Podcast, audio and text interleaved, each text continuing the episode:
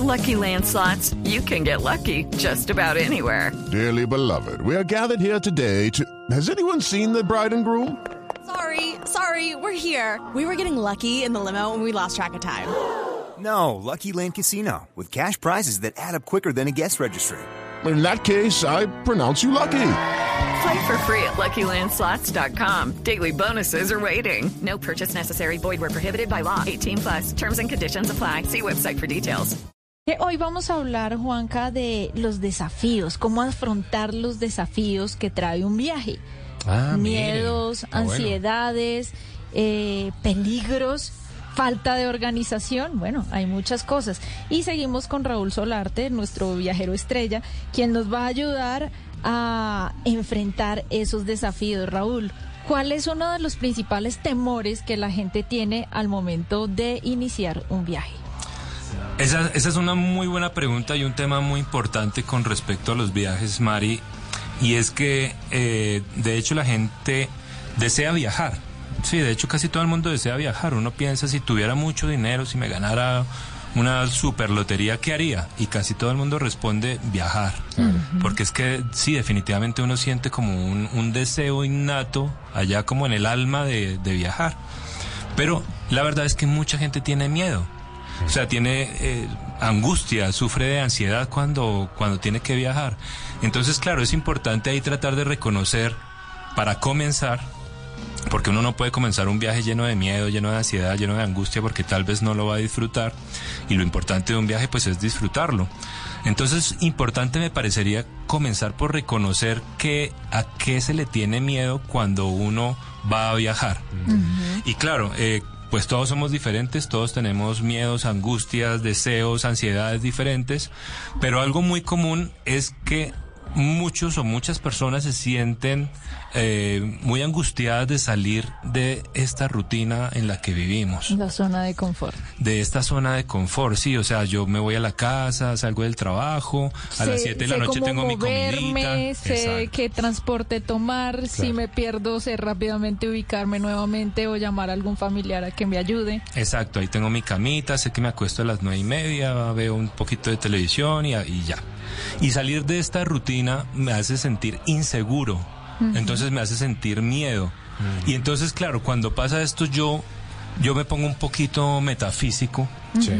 Y pienso, o me imagino que uno es por allá un espíritu, un alma en el universo y de repente llega el ser supremo y, y le dice, eh, mira, te voy a enviar a un planeta que se llama la Tierra. Es un planeta fantástico, o sea, me quedó de lujo.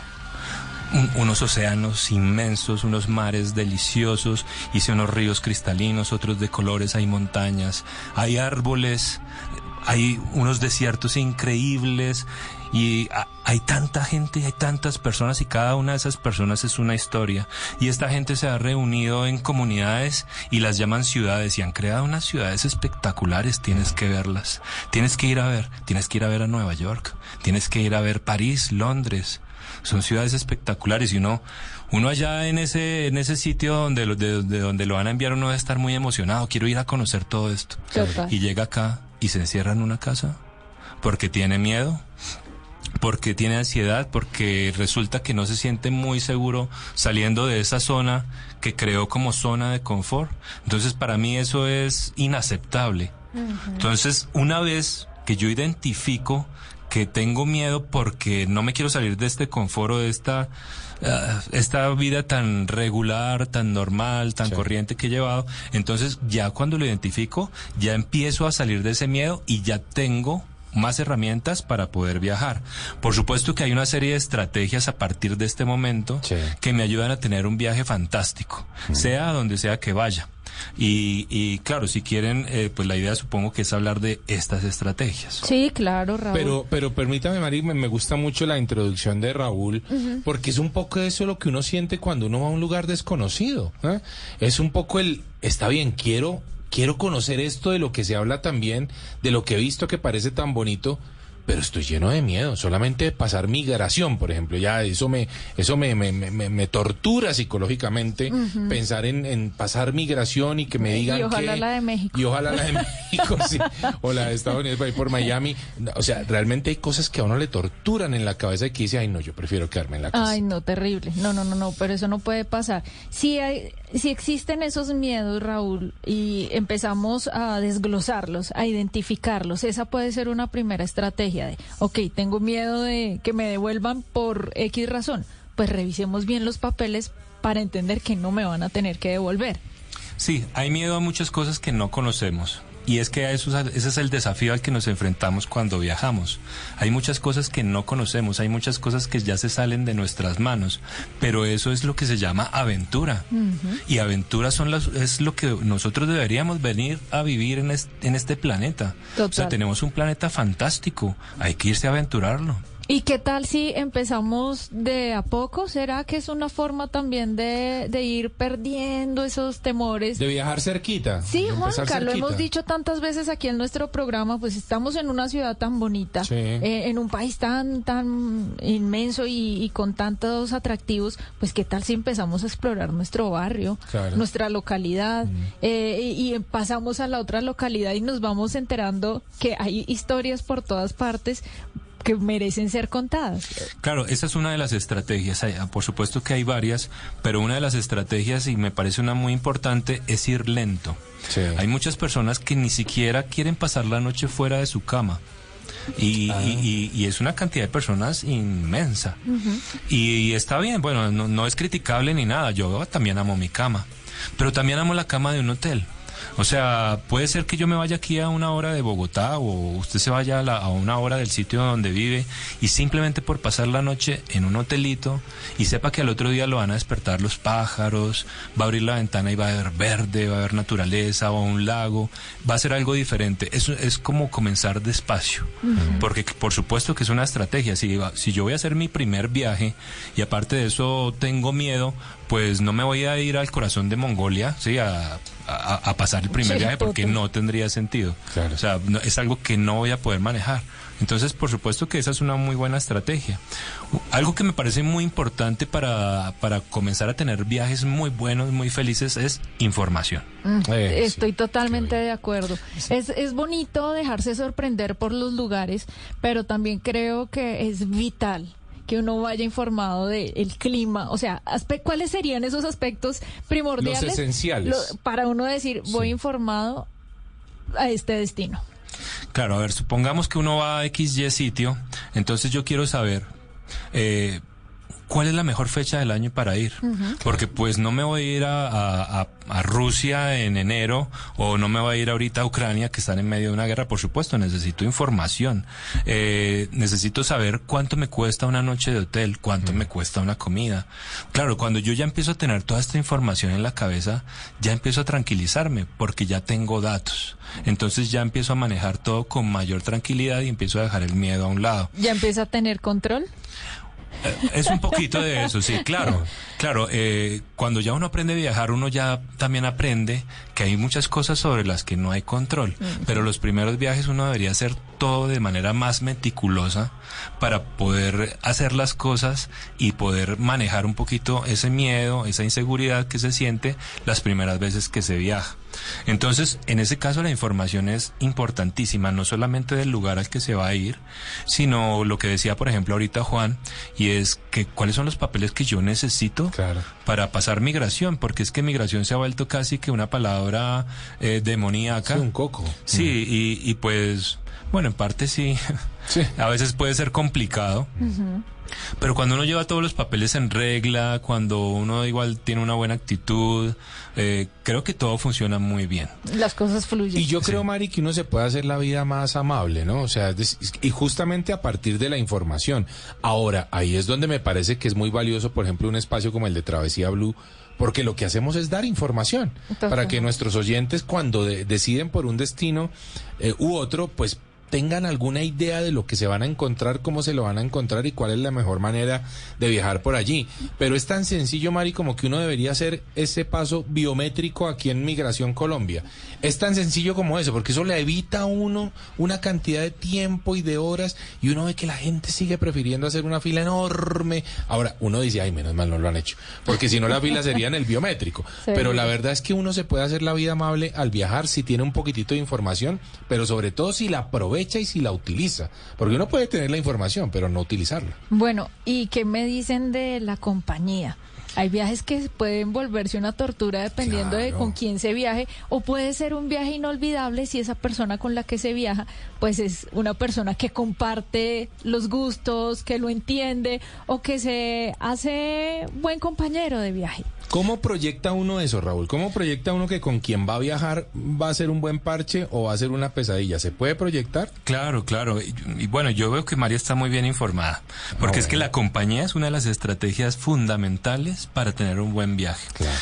Yo pienso que uno siempre debería tener alguno que otro viaje solo, porque Total. sí, porque cuando uno viaja solo aprende una cantidad de cosas de uno mismo que uno no sabía. Raúl, yo soy amante. Okay, round two. Name something that's not boring. A laundry? Ooh, a book club. Computer solitaire, huh? Ah, sorry, we were looking for Chumba Casino.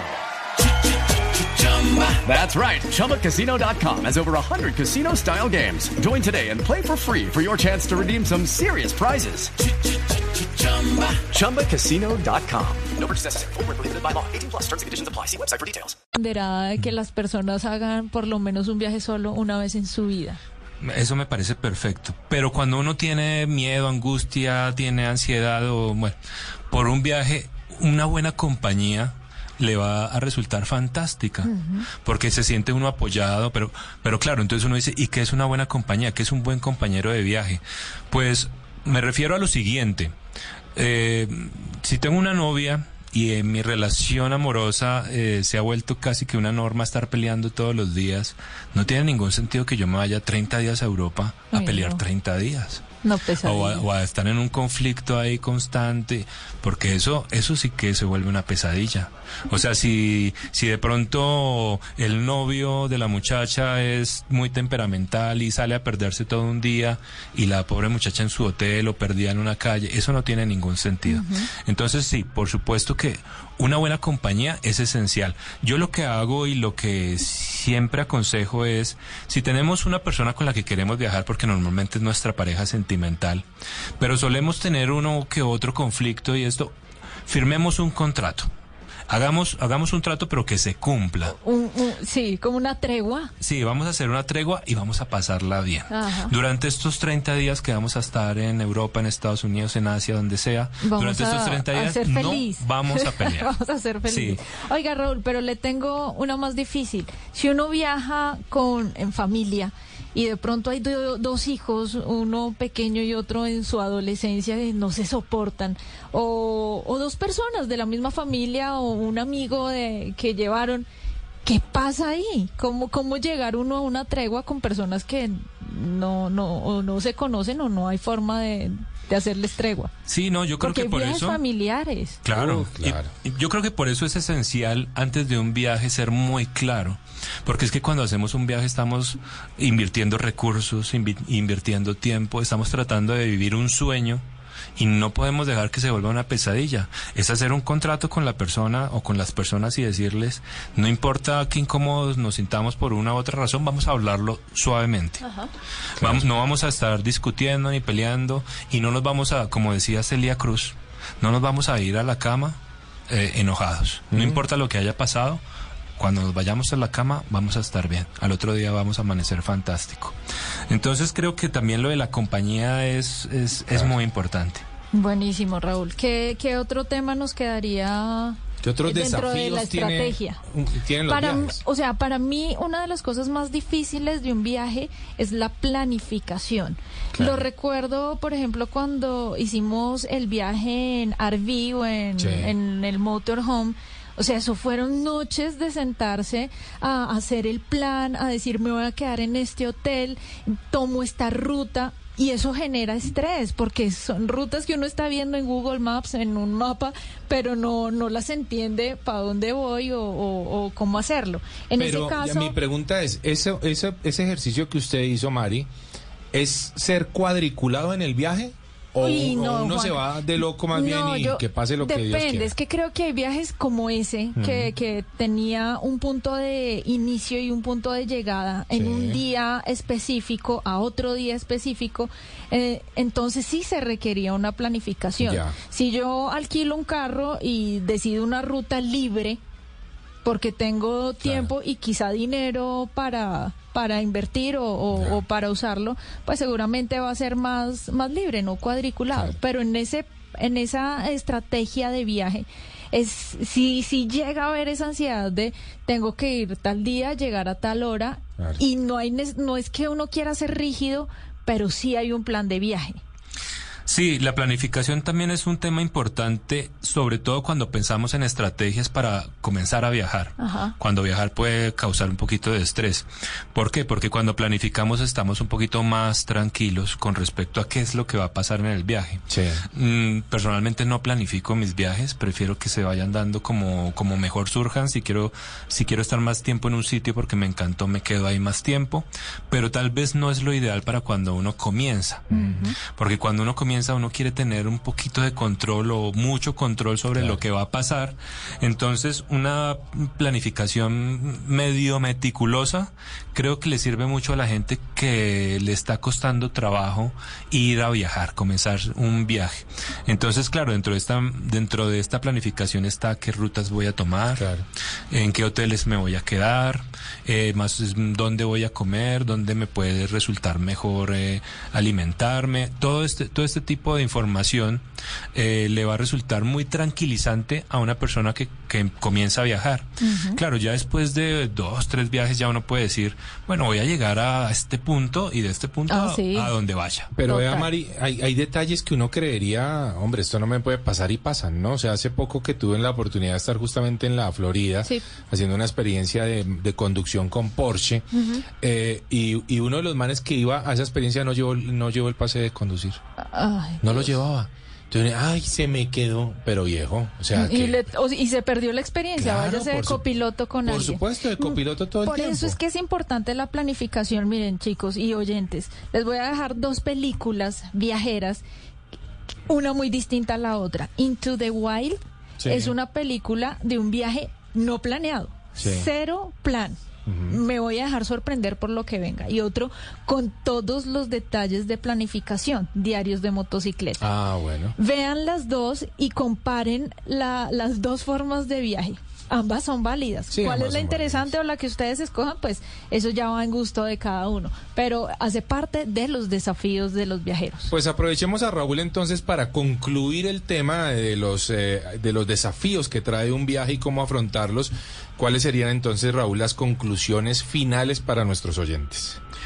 Primero, entiendan que eh, el miedo, el miedo no le permite a uno hacer nada. Entonces dejemos el miedo a un lado. ¿Cómo? Hay estrategias. Vamos a ir a un sitio, busquemos información del sitio, eh, vamos a empezar de poco a poco, no vamos a comenzar atravesando medio planeta, eh, busquemos una muy buena compañía para viajar y planifiquemos el viaje lo suficiente como para que nos sintamos tranquilos, no tan, no tanto, no demasiado, porque después algo se, sale de control, se descuaderna y entonces quedamos perdidos. Pero planifiquemos hasta donde nos, nos sintamos tranquilos.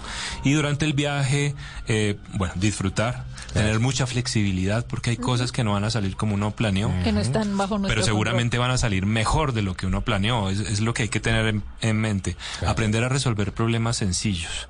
Sí, o sea, se presentó a, a uno un problema pequeño, no nos vamos a enloquecer. Esto está perfecto y es parte del viaje y es parte de lo que es vivir una aventura. Y aprendamos a comunicarnos un poco mejor con, pues, con el sitio al que vamos a ir. Entonces yo hace, hace poco Juan me estaba enseñando unas frases en japonés porque sé que está estudiando japonés porque se quiere ir para allá. Entonces, claro, es, es algo muy sencillo, cinco o diez frases Claro. y ya uno se siente mucho más tranquilo. Bueno, ahí está. Pues era Raúl Solarte, lo encuentran en Instagram como arroba miénteme que me gusta. Eh, es su cuenta en Instagram, rara, ¿no? Ese nombre de Miénteme que me gusta. Pero Miénteme que me gusta, así lo van a encontrar en redes sociales. Bueno, Mari, estuvo bueno el tema, ¿no? Estuvo buenísimo y si les dio hambre, venimos con... El con mundo algo del a la mundo carta. Muchas gracias, Raúl. Muchas gracias a ustedes por la invitación. Only 4% of universities in the U.S. are R1 research institutions, and Temple University is one of them. This means 100% of students have the opportunity to participate in hands on learning and research with world class faculty. With over 600 academic programs across 17 schools and colleges, Philadelphia's largest public university provides students with a rich variety of opportunities and propels graduates to succeed in their careers. Temple University. Schedule a campus tour today at admissions.temple.edu/visit.